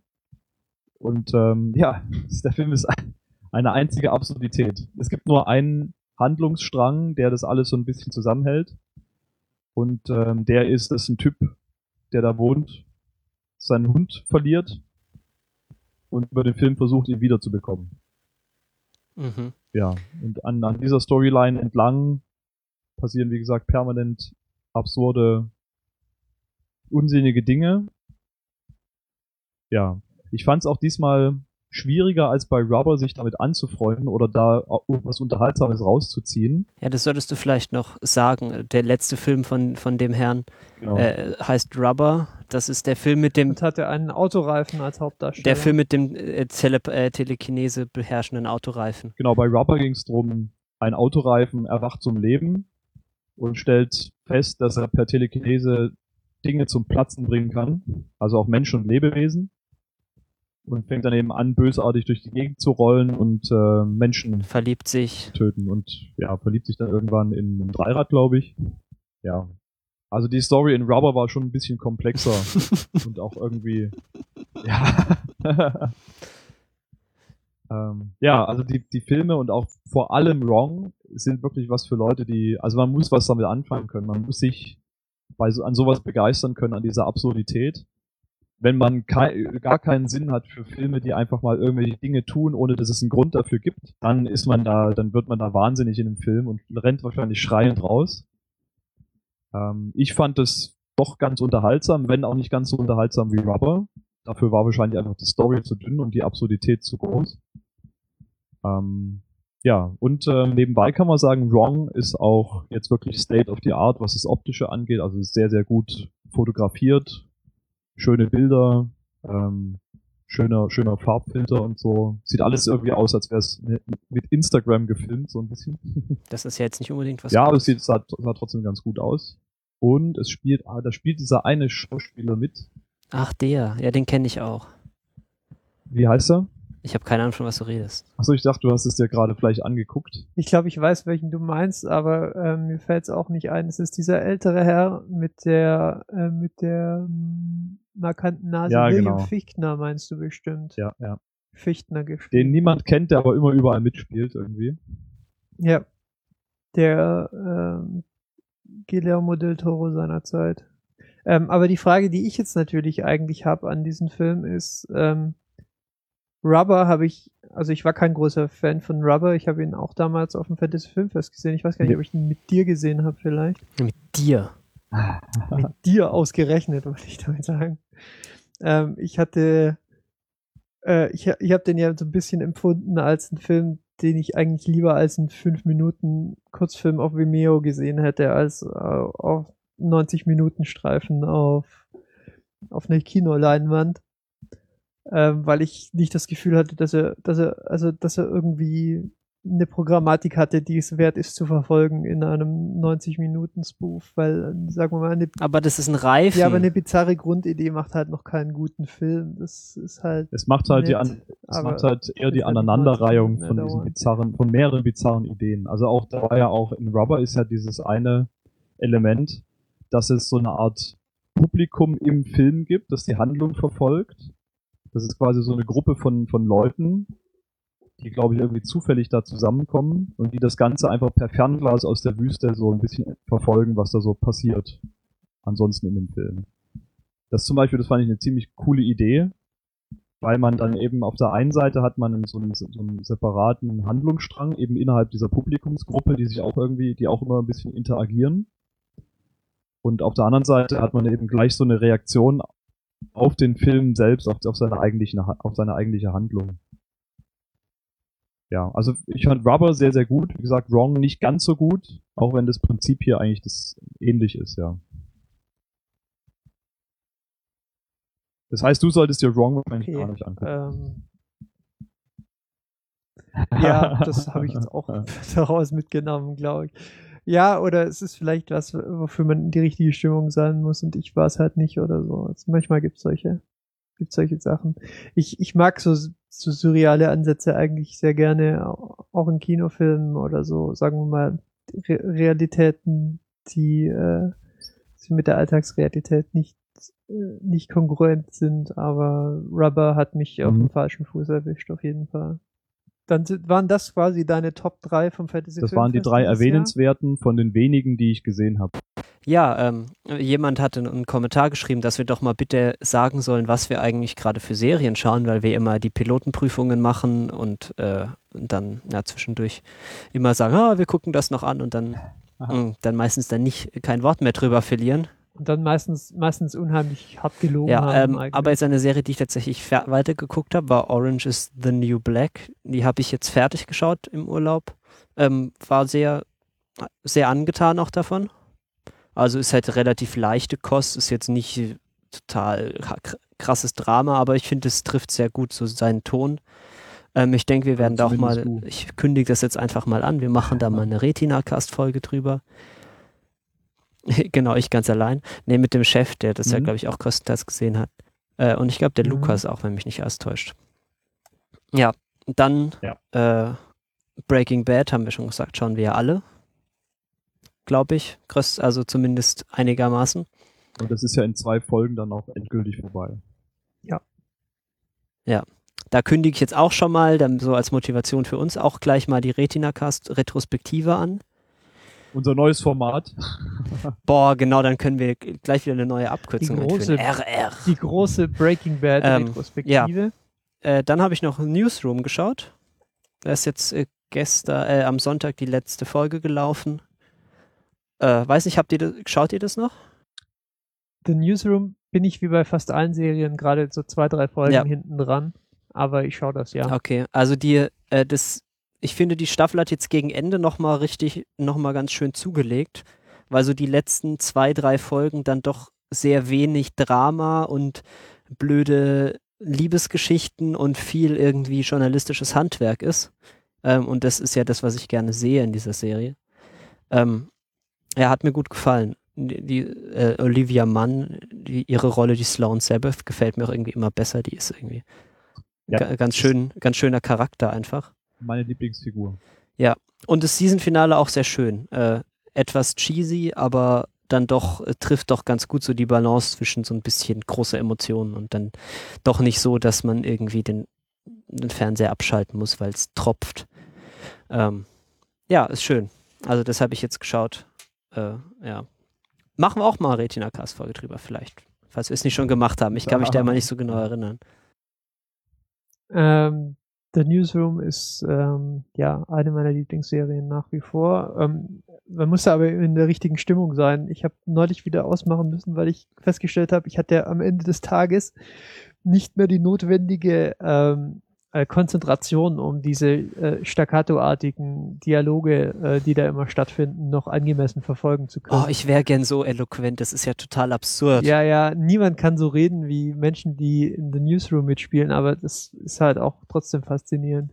Also allein schon dieses unfassbare Wissen über alle News und alles, was es irgendwie auf diesem Planeten überhaupt gibt, das dann in jedem Satz so, so raushängt, ist furchtbar. Ich glaube, das müssen die Schauspieler auch üben, sagen wir mal, ohne, ohne natürliche Pausen ihre Dialoge zu halten. Ich glaube, das ist, natürlich hat man das Bedürfnis, äh, äh, so eine, so eine Nachdenksekunde äh, auf so eine Antwort zu lassen, aber die müssen glaube, nicht das, nachdenken, das gewöhnen, die wissen einfach. Nee, das, das gewöhnen die denen ab, quasi, die, die fangen immer ihre Antworten schon an, bevor der Erste den Satz beendet hat. Das, äh, da muss man sich dran gewöhnen, aber ja, ähm, ist, ist halt so der Stil der Serie. Ich kann damit gut leben, aber man braucht echt mehr Konzentration, als ich neulich abends hatte. Ja, macht, mir nur gerade macht so viel Spaß. Ähm, ja. ja, das sind die Serien, die ich jetzt so geschaut habe. Ansonsten schaue ich immer noch so TNG zwischendurch. Das kann man ja immer mal ganz gut. Das geht ja irgendwie immer. Ähm, inzwischen so Mitte sechste Staffel. Schon krass, wie, wie die einfach variiert zwischen so total philosophische Themen und großartig und dann wieder total alberne Folgen. Inzwischen hast du ja wahrscheinlich auch paar Folgen mit Q gesehen. Ja, das ist ja schon die erste, ist ja auch schon mit Q. Continuum. Also, auch, also ich weiß nicht, so eine Handvoll halt, immer so alle paar Folgen, alle, was ich, 15 mhm. Folgen. Toller Typ, cooler Typ. Ja, John Delancey, glaube ich. Ich bin etwas enttäuscht, es gab in irgendeiner Folge, haben sie am Anfang sich über Bärte unterhalten. Ich hatte jetzt schon erwartet, dass es im Prinzip jetzt 45 Minuten nur um den Bart von Jordi geht. Aber das wurde mir dann doch, wurde dann, war ihm dann doch nicht vergönnt. Ja. Hm. Ja, ist Frage. eine tolle Sache. Ansonsten weiß ich nicht, was ich mir als nächstes mal Neues anschaue. Die Sopranos sind ja schon relativ lang auf der Liste. Ich dachte, du kündigst jetzt noch unsere TNG Retina. Ja, die können an. wir gerne ankündigen, aber das wird noch ein bisschen dauern, bis wir die äh, auf die Beine gestellt haben und vor allem, dass wir uns dann die drei Tage in Dauer, die, die drei Tage hintereinander freigenommen haben, um diese Mammutfolge aufzunehmen. Das machen wir als Live-Folge irgendwo auf einer Bühne. Boah, Kino. das wäre schon geil. ja, direkt zusammen mit der ähm, Game of Thrones Retrospektive, nachdem das letzte Buch und die letzte Staffel draußen in zehn Jahren. Ah, Boardwalk Empire hieß das, was ich, ich, ich Ja, es hat gerade wieder angefangen. Nee, das gucke ich nicht. Ich habe mal die ersten paar Folgen gesehen, hat mich ziemlich gelangweilt, auch wenn es sehr, sehr gut gemacht war. Aber ich habe irgendwo mal gelesen, dass, dass irgendwie die höheren Voll Staffeln total geil sind. Weiß nicht. Was für Steve, wie heißt der? Bus Buscemi. Buscemi. Buscemi. Ja, der ist auch ein cooler Typ. Also ich werde in dieser Staffel wieder aktiv versuchen äh, reinzukommen. Ich habe die letzte so ein bisschen nebenher laufen lassen, weil die meine, meine Mitbewohner ähm, fasziniert verfolgten. Und ich konnte, wie Marcel auch, habe nicht so richtig reingefunden, aber ich werde es wieder versuchen. Es wird, äh, das wird wieder ähm, ja aktive WG Beschäftigung werden und äh, es muss jetzt klappen. Manchmal muss, manchmal muss man sich auch zwingen für so sowas, finde ich ich gucke ja seit Anfang an eigentlich ähm, Falling Skies, diese Serie, äh, die damals relativ ja, hoch, äh, hohe Erwartungen geweckt hatte, weil Steven Spielberg ähm, einer der Produzenten irgendwie mhm. ist. Diese Science-Fiction-Serie, wo ähm, Aliens auf, die Erde, auf der Erde landen und die Menschheit unterjochen wollen und ähm, sich die Amerikaner ganz klassisch militärisch wären, so in Form von selbst zusammengestellten Milizen aus restlichen Menschen. Die hatte, ich hatte jetzt, glaube ich, muss überlegen, genau, ich hatte die ersten zwei Staffeln gesehen. Die dritte Staffel ist ja jetzt im Sommer angelaufen. Und ähm, ja, ich bin leider noch nicht dazu gekommen. Ich habe die, hab die Staffeln hier da inzwischen, aber die Folgen inzwischen da. Bin aber noch nicht dazu gekommen, damit mal anzufangen. Aber das kommt jetzt, das ist eigentlich jetzt das nächste auf der Liste. Genau. Wo ich aber weitergeguckt hatte schon, oder wo ich so alle paar Wochen mal wieder ein paar Folgen gucke, meistens wenn ich im Zug unterwegs bin, ist Revolution. Das war die mit dem Strom. Genau, das war Revolution war die Serie, in der der Strom durch irgendein mysteriöses Event auf einmal komplett verschwindet von der Erde und dann 15 Jahre später fängt die Serie an mit ihrer Handlung. Hatten wir uns nicht geeinigt, leben, dass sie ziemlich trashy war? Ja, die war halt auch, also die war halt ziemlich cheesy und platt und alles, aber mich treibt halt immer so ein bisschen erstens, warum ist der Strom weg? Das konnte ich, in, das habe ich jetzt dann nach Folge 20 oder so endlich rausgefunden. Okay. Und ähm, dann auch, also jetzt, ich, ich würde dann bei Gelegenheit schon nochmal weiterschauen, einfach um zu sehen, ähm, was können die dagegen tun und was, also letztendlich geht es am Ende nur wieder drum, schaffen die es, den Strom dann wieder einzuschalten oder nicht. Und da die Serie inzwischen auch eine zweite Staffel bekommt, die jetzt, glaube ich, demnächst auch bald mal losläuft. Ich weiß gar nicht so genau. Genau, jetzt im Herbst müsste die zweite Staffel Revolution dann auch irgendwann anlaufen. Müssen die ja noch Ideen haben, was sie jetzt noch mit diesem Universum anfangen können. Ja. Und irgendwie, ja. Vielleicht schalten also sie den Strom wieder ein und irgendwas anderes aus. So. Genau, Wasser die, oder also so. entweder schaffen sie es nicht, den Strom einzuschalten, weil irgendwas Wichtiges anderes oder ähm, ja, das hat irgendwelche Konsequenzen, die nie, nie, niemand, niemand vorher wusste. Sie könnten einfach irgendwann andere Sachen ausschalten, so was weiß ich, die Schwerkraft oder, Lo oder Logik oder so. Wollt ihr eigentlich wissen, warum der Strom nicht funktioniert? Soll ich euch das verraten? Ja, also ich würde es gerne wissen, weil ich habe keinerlei Interesse, die Serie jemals anzugucken. Aber Ohne Witz, ja. Starte doch mal kurz das, äh, die Spoilerwarnung und ähm, dann will ich es auch hören. Oh, das hast du fantastisch gemacht. Jetzt erzähl. Also es sind ähm, so qu- quasi, quasi kleine Naniten in der Luft, in der lol, Atmosphäre, die den Strom absorbieren. lol. Und deswegen, Und warum leben dann Leute noch? ja, und deswegen ähm, funktionieren auch keine Geräte mit Strom. Und es gibt ja aber diese Pendel, diese USB-Sticks, die machen, dass, ähm, dass der Strom wieder funktioniert. Die haben, die, die können einfach diese Naniten in der Atmosphäre kontrollieren und denen sagen, so, jetzt absorbiert, absorbiert hier in der Gegend keinen Strom und deswegen funktionieren dann da immer die Geräte. Das heißt, so, so viele Okay. Lücken. Egal. Also die Strommediklorianer, die verhindern aber auch, dass Verbrennungsmotoren funktionieren. Ja, weil die funktionieren ja auch mit Strom, muss man wissen. Ja, nee, aber das, ähm, das ist auch nicht so ganz, weil die kommen im Laufe der Serie auch in eins dieser anderen neuen Gebiete in den USA. Ich glaube, das ist dann das Republic of Georgia oder sowas, also die andere Hälfte der USA, die von einem anderen Mhm. Chef, die einen anderen Chef hat. The Georgia Federation meinst du, glaube ich. Genau, ja. Die auch ein bisschen zivilisierter sind. Und da fahren zum Beispiel, ähm, da fahren, glaube ich, ja so dampfgetriebene Autos und Eisenbahnen. Geil, Steampunk, geil. Genau. Also das, die haben das da irgendwie hingekriegt. Ich glaube, dass es keine Autos gibt. In diesem Teil, wo das meistens spielt, liegt einfach daran, dass die keinen Bock hatten oder zu blöd waren, die einfach zu bauen. Ja. Aha, Ja. okay. Aber Waffen funktionieren ja. ja, die brauchen ja keinen Strom. Ja. Schusswaffen, klar. Ja, ich, äh, Also wir sollten das jetzt nicht weiter hinterfragen. Ich danke dir für deine Standhaftigkeit, dass du, ähm, dass du die Serie so lange verfolgt hast, um uns jetzt quasi die Aufklärung zu bringen. Ähm, das bekräftigt mich in meiner Entscheidung. Ach ja, ich kann, Ähm, ich kann gleich noch eine Idee schicken. Ähm, ja, das war natürlich ähm, ein Militärprojekt, ach so, nicht Das, die Aliens, ähm, okay. das waffenmäßig eingesetzt werden sollte irgendwie. Und ähm, ja, man, jemand hat sich dann dafür entschieden, das eben nicht waffenmäßig einzusetzen, sondern die Viecher irgendwie freizulassen. Und äh, Es ja. wäre natürlich jetzt geil, wenn die zweite Staffel jetzt einfach total abgedrehte, ultra absurdes Sci-Fi wird, weil sobald man so Naniten hat, dann kann man irgendwie Nanoreplikatoren bauen und was weiß ich und dann dreht alles völlig am Rad und Ich versuch's mal immer so bei Gelegenheit weiter zu das bezweifle ich, dass das passiert.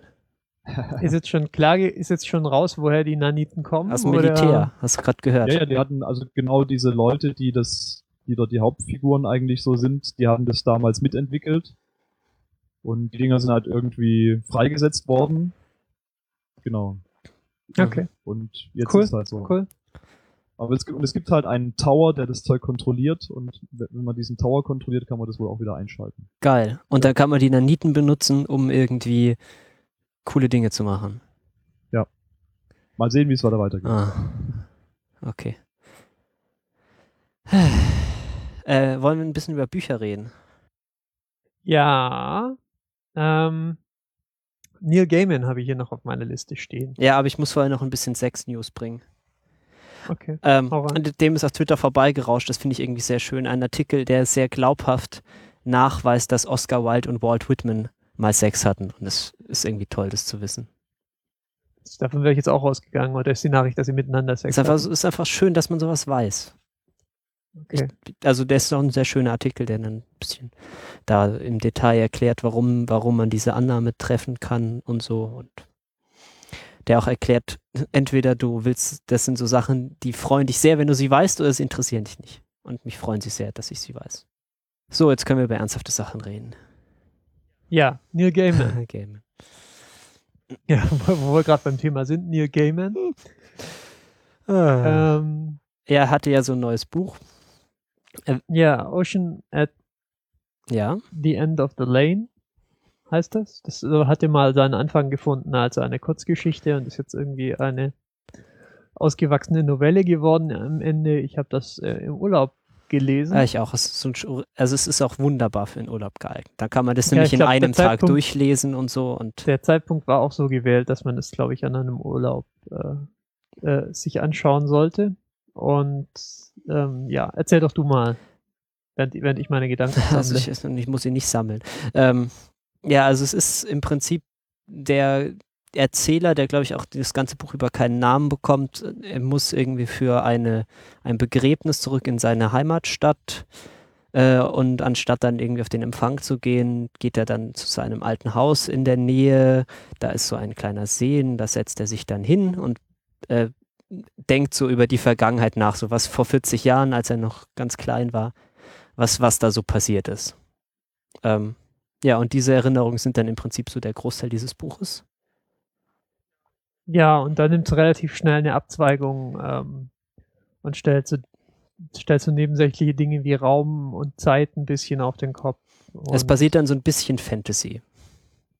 Ja, und das Ganze hat eigentlich aber mehr so den Ton einer, naja, nicht eines Märchens, aber so ein bisschen eine Erzählung, die man vielleicht am ehesten noch so aus, auch, auch vom, äh, wie soll ich sagen, so vom Stil her aus Kindergeschichten kennt oder so. Wobei, was jetzt aber nicht heißt, dass es irgendwie eine, eine Story für Kinder wäre. Ja, es ist so das, was Neil Gaiman eigentlich immer so macht. Das ist so, ein- es hat so den Tonfall so von einem Mythos, so Märchen, Geschichten. Aber es ist immer nicht so eine, die man schon kennt. Es hat nur so diesen Tonfall und bedient sich so dieser Erzählmuster und der auch ein bisschen der Figuren, aber jetzt ohne, dass er direkt da irgendwas abschreibt. Aber im Prinzip, also für mich ist es hauptsächlich ein Buch, das irgendwie so gut wie wenige andere einfängt, wie es ist, wenn man ein Kind ist. wenn man ein Kind ist in der Form, das Kind ist, das hier jetzt halt gerade beschrieben wird, und ich vermute mal, das ist so in weit, weitestgehend äh, in Übereinstimmung mit halt Neil Gaiman als Kind. Ja. Also es ist jetzt nicht explizit gemacht oder so, aber ich vermute mal, dass da bestimmte autobiografische Ansätze schon drin sein werden. Er sagt zwar ähm, im Epilog, ähm, die Familie, die er hier darstellt, das ist nicht seine Familie und so, aber Aber dieses, das kann ich mir sehr gut vorstellen, So, dass, er sehr viel das, gelesen das kind, hat. Das quasi, genau, das Kind, das quasi nicht hinter dem Buchrücken hervorschaut, das äh, scheint schon relativ plausibel zu sein, dass das halt äh, eine starke, ähm, ja, starker Rückgriff auf seine eigene äh, Kindheit ist. Ähm, und das sind wirklich auch ein paar starke Momente, wo er, wo er dann seinen, also seinen, seinen jungen Ich-Erzähler ähm, erzählen lässt. Ähm, die Geschichte für sich genommen, so mit den, mit den Damen in, auf dieser Farm. Die Hamstocks. die hat mich nicht so richtig gepackt. Ähm, die Hempstocks ähm, war, also stellenweise habe ich mir gewünscht, die Geschichte wäre eine Kurzgeschichte geblieben.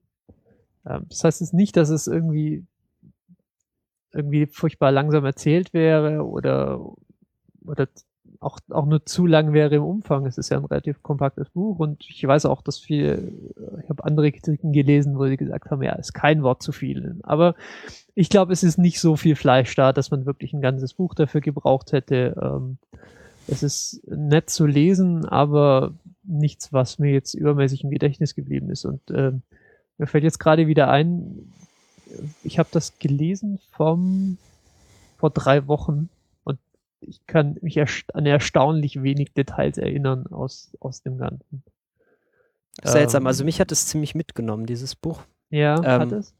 Was du meinst mit der Länge, das, das stimmt schon, aber ich glaube, das ist eher so der Effekt, dass Neil Gaiman ein extrem erfolgreicher Autor ist und alles, was er produziert, halt äh, in Form eines möglichst teuren Buches erscheinen wird. Ähm, die Länge ist, es ist ja auch relativ große Schrift und es ist, also ich fand es nicht zu lang, aber es fühlt sich eher an wie eine sehr lange Kurzgeschichte als irgendwie ein, ein Roman. Also man kann das auch locker in einem Tag durchlesen, ohne schnell zu lesen. So. Aber ich fühle mich davon jetzt nicht irgendwie veräppelt oder so. Und es, ich hatte auch jetzt nicht das Gefühl, Nein, dass nein, das Sachen das, sind, das die, ich, nicht. die ich lieber weggelassen hätte. Das kann ich auch nicht Das behaupten. sicher nicht. Und er kann, und er ist auf jeden Fall ein, ein sehr begnadeter Erzähler. Er hat wunderschöne Formulierungen drin, äh, um die ich ihn auch stellenweise durchaus beneidet habe. Und ähm, auch so die Gedanken des Kindes, das, in dem Fall stimme ich dir überein, die sind teilweise sehr treffend beschrieben und auch betreffend formuliert. Das ist manchmal noch schwieriger, als einen Gedanken in ein Buch zu bringen. Es ist ja ihn auch noch so zu formulieren, dass er den Leser erreicht. Und das hat Neil Gaiman auf jeden Fall geschafft. Ich meine, es ist jetzt nichts Neues, er kann halt schreiben.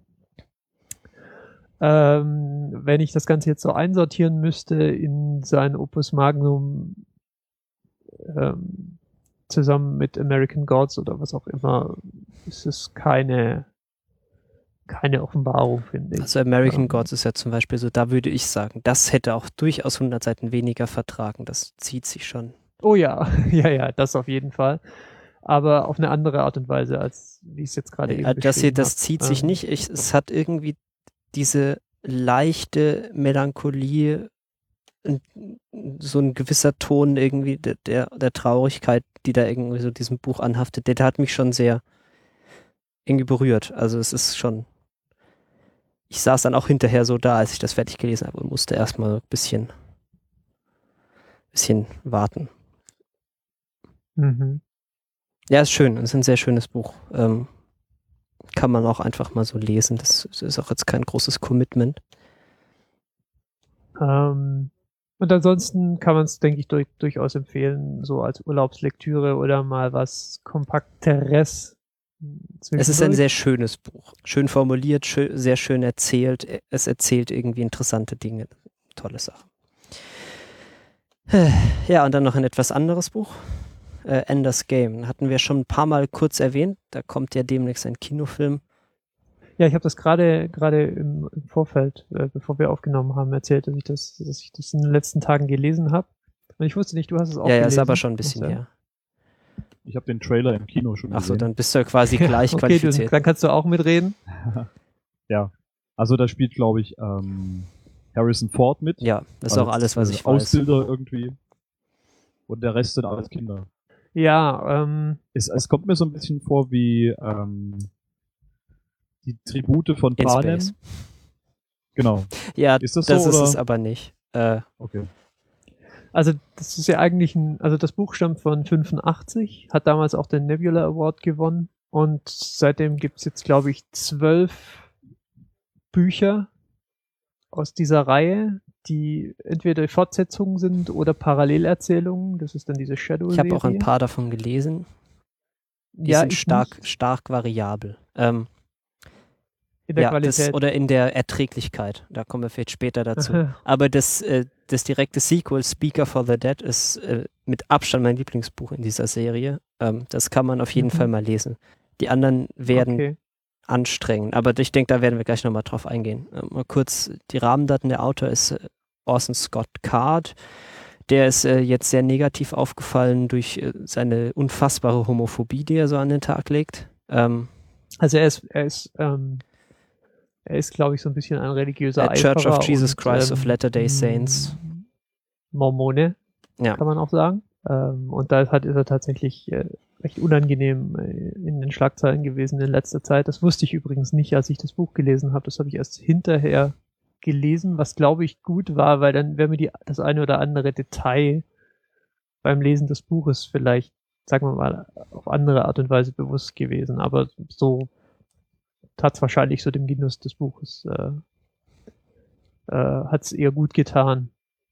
Vielleicht sollten wir noch mal ganz kurz ähm, reden, worum es eigentlich geht. Also wir haben so ein klassisches Zukunftsszenario. Wir leben quasi auf der Erde ähm, und die Erde ist überbevölkert, zumindest wird es angedeutet und ähm, wir befinden uns 80 Jahre nach einem interstellaren Krieg, ähm, wurden durch Außerirdische angegriffen und ähm, wir begleiten Ender Wiggin, der eigentlich Andrew Wiggin heißt, ähm, der der dritte, das dritte Kind seiner Familie ist, was eigentlich Was ähm, besonders ist. verboten ist, genau. Und er wird ähm, äh, quasi abkommandiert. Ähm, das war wohl irgendwie das, der Deal mit der Familie. Der dritte gehört eben dem Militär.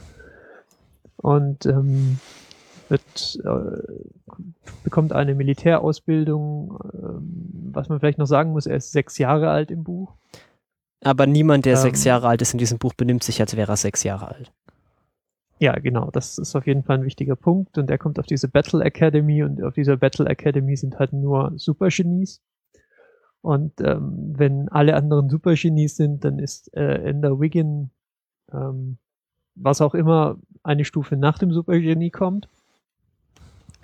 Ähm, er entwickelt sich relativ schnell dann als quasi die letzte Hoffnung der Menschheit.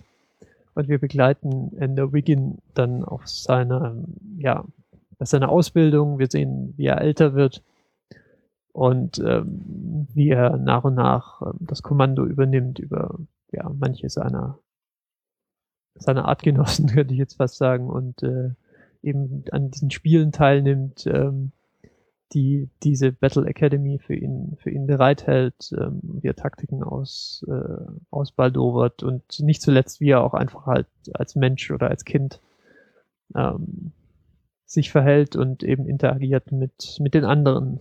Äh, und äh, ja das Ganze kommt dann noch zu einem hübschen Finale. Und es ist ein schönes Buch. Also ich sehe auf jeden Fall, warum das seine große Fangemeinde gefunden hat, ganz äh, ungeachtet dessen, ähm, was der Autor so treibt. Ja.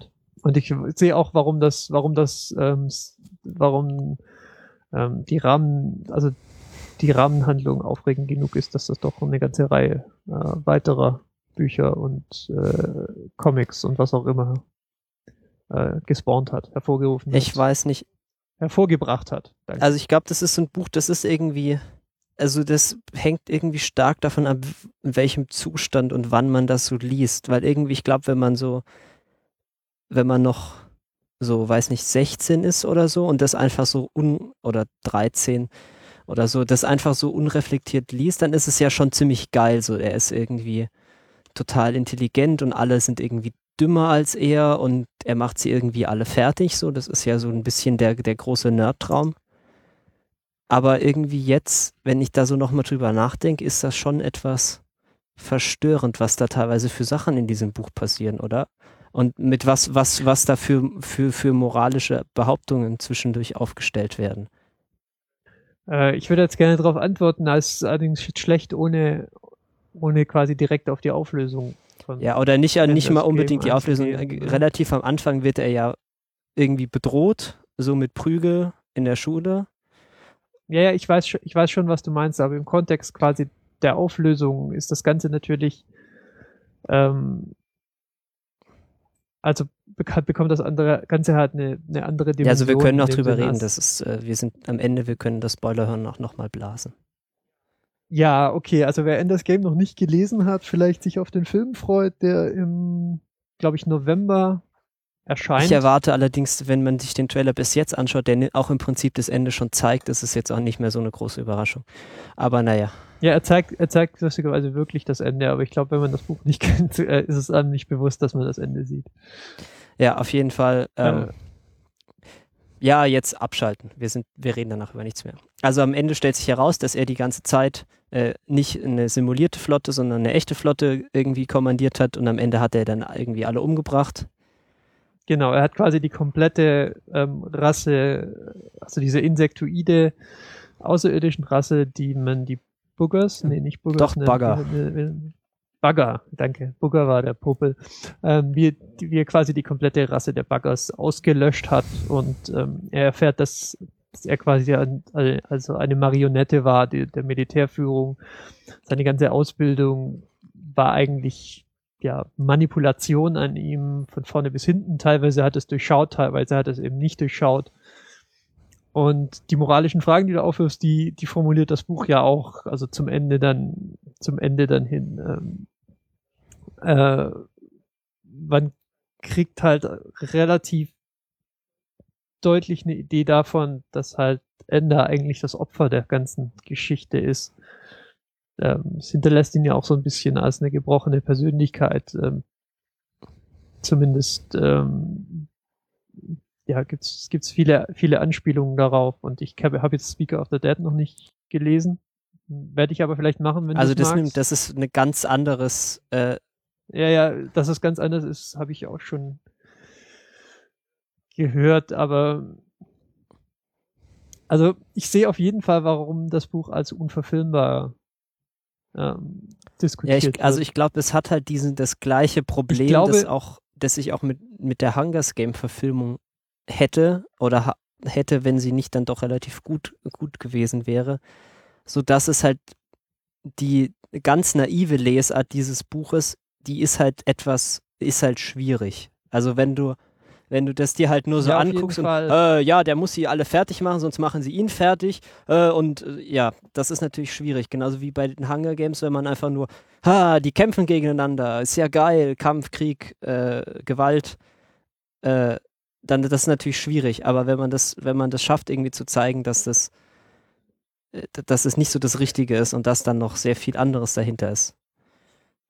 Also ich glaube, das Buch ist, ist so vom Erzählton her auf jeden Fall, also und auch mit den mit den mit den Problemen, die du gerade angesprochen hast, ist es ein bisschen so ein Tanz auf dem Drahtseil. Und ich glaube, ähm, Ausenskat Card pult es gerade so im Buch. Und ich glaube, das geht, weil er viel, weil er entsprechend viel Zeit hat. Er hat halt ein Buch dafür.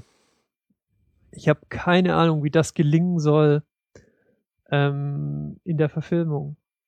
Ja, also ich denke Ich- mal, die werden sich halt einfach auf die Also, Gewalt konzentrieren. Manche Teils werden sie, haben sich Freiheiten genommen. Klar, sie konnten keinen Sechsjährigen nehmen, der sich benimmt wie ein, wie ein 14-Jähriger. Geht halt einfach noch nicht. Du kannst keine Sechsjährigen casten. Also äh, geht nicht in der Rolle. Das heißt, Ender ist auf jeden Fall mal älter. Das äh, zeigt schon mal, da, dass sie sich entsprechende Freiheiten nehmen.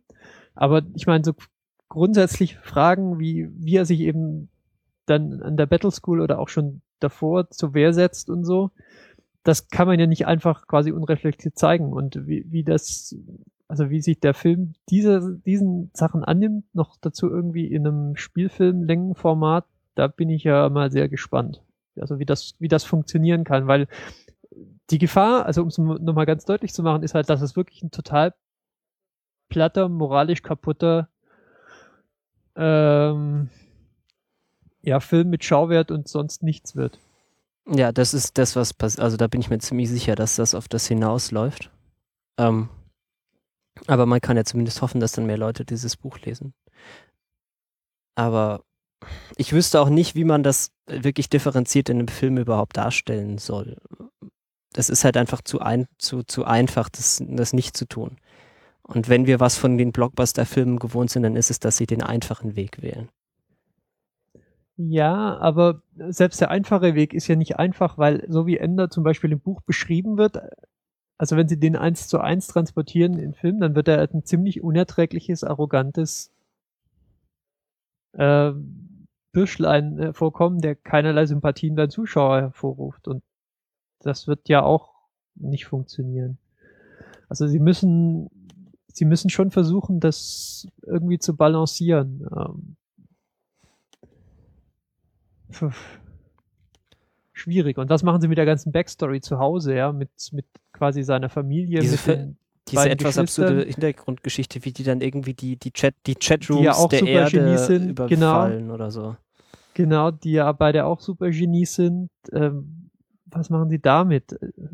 Ganz, also klar, irgendwie geht gerade das Material aus mit Vorlagen, die man noch verfilmen könnte, aber mit ähm, Enders Game haben sie sich schon was ganz Großes ausgesucht, glaube ich. Ich überfliege gerade hier im Hintergrund so ein, ein Essay, wo irgendwie Ender und Hitler verglichen werden und das ist sehr, sehr, sehr amüsant. Wer, wer hat mit sieben, rate mal, wann hat Hitler geheiratet? Mit 37. Wann hat Ender geheiratet? Mit 37.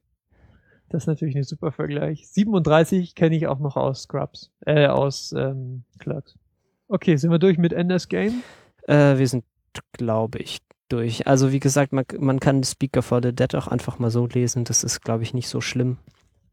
Ja, werde ich als nächstes tun. Äh, hat Ich habe das in guter Erinnerung. Ich weiß nicht, ob es jetzt äh, meine, äh, mein etwas etwa, etwas der Zunahme an Zynismus noch standhält, aber ähm, das ist ja immer die große Frage. Okay. Dann sind wir durch für heute, glaube ich. Ja, Mhm. ähm, dann bleibt wie immer zu sagen, Kommentare auf retinacast.de oder auf Twitter. Ähm, ansonsten den Flatterknopf gibt es auch.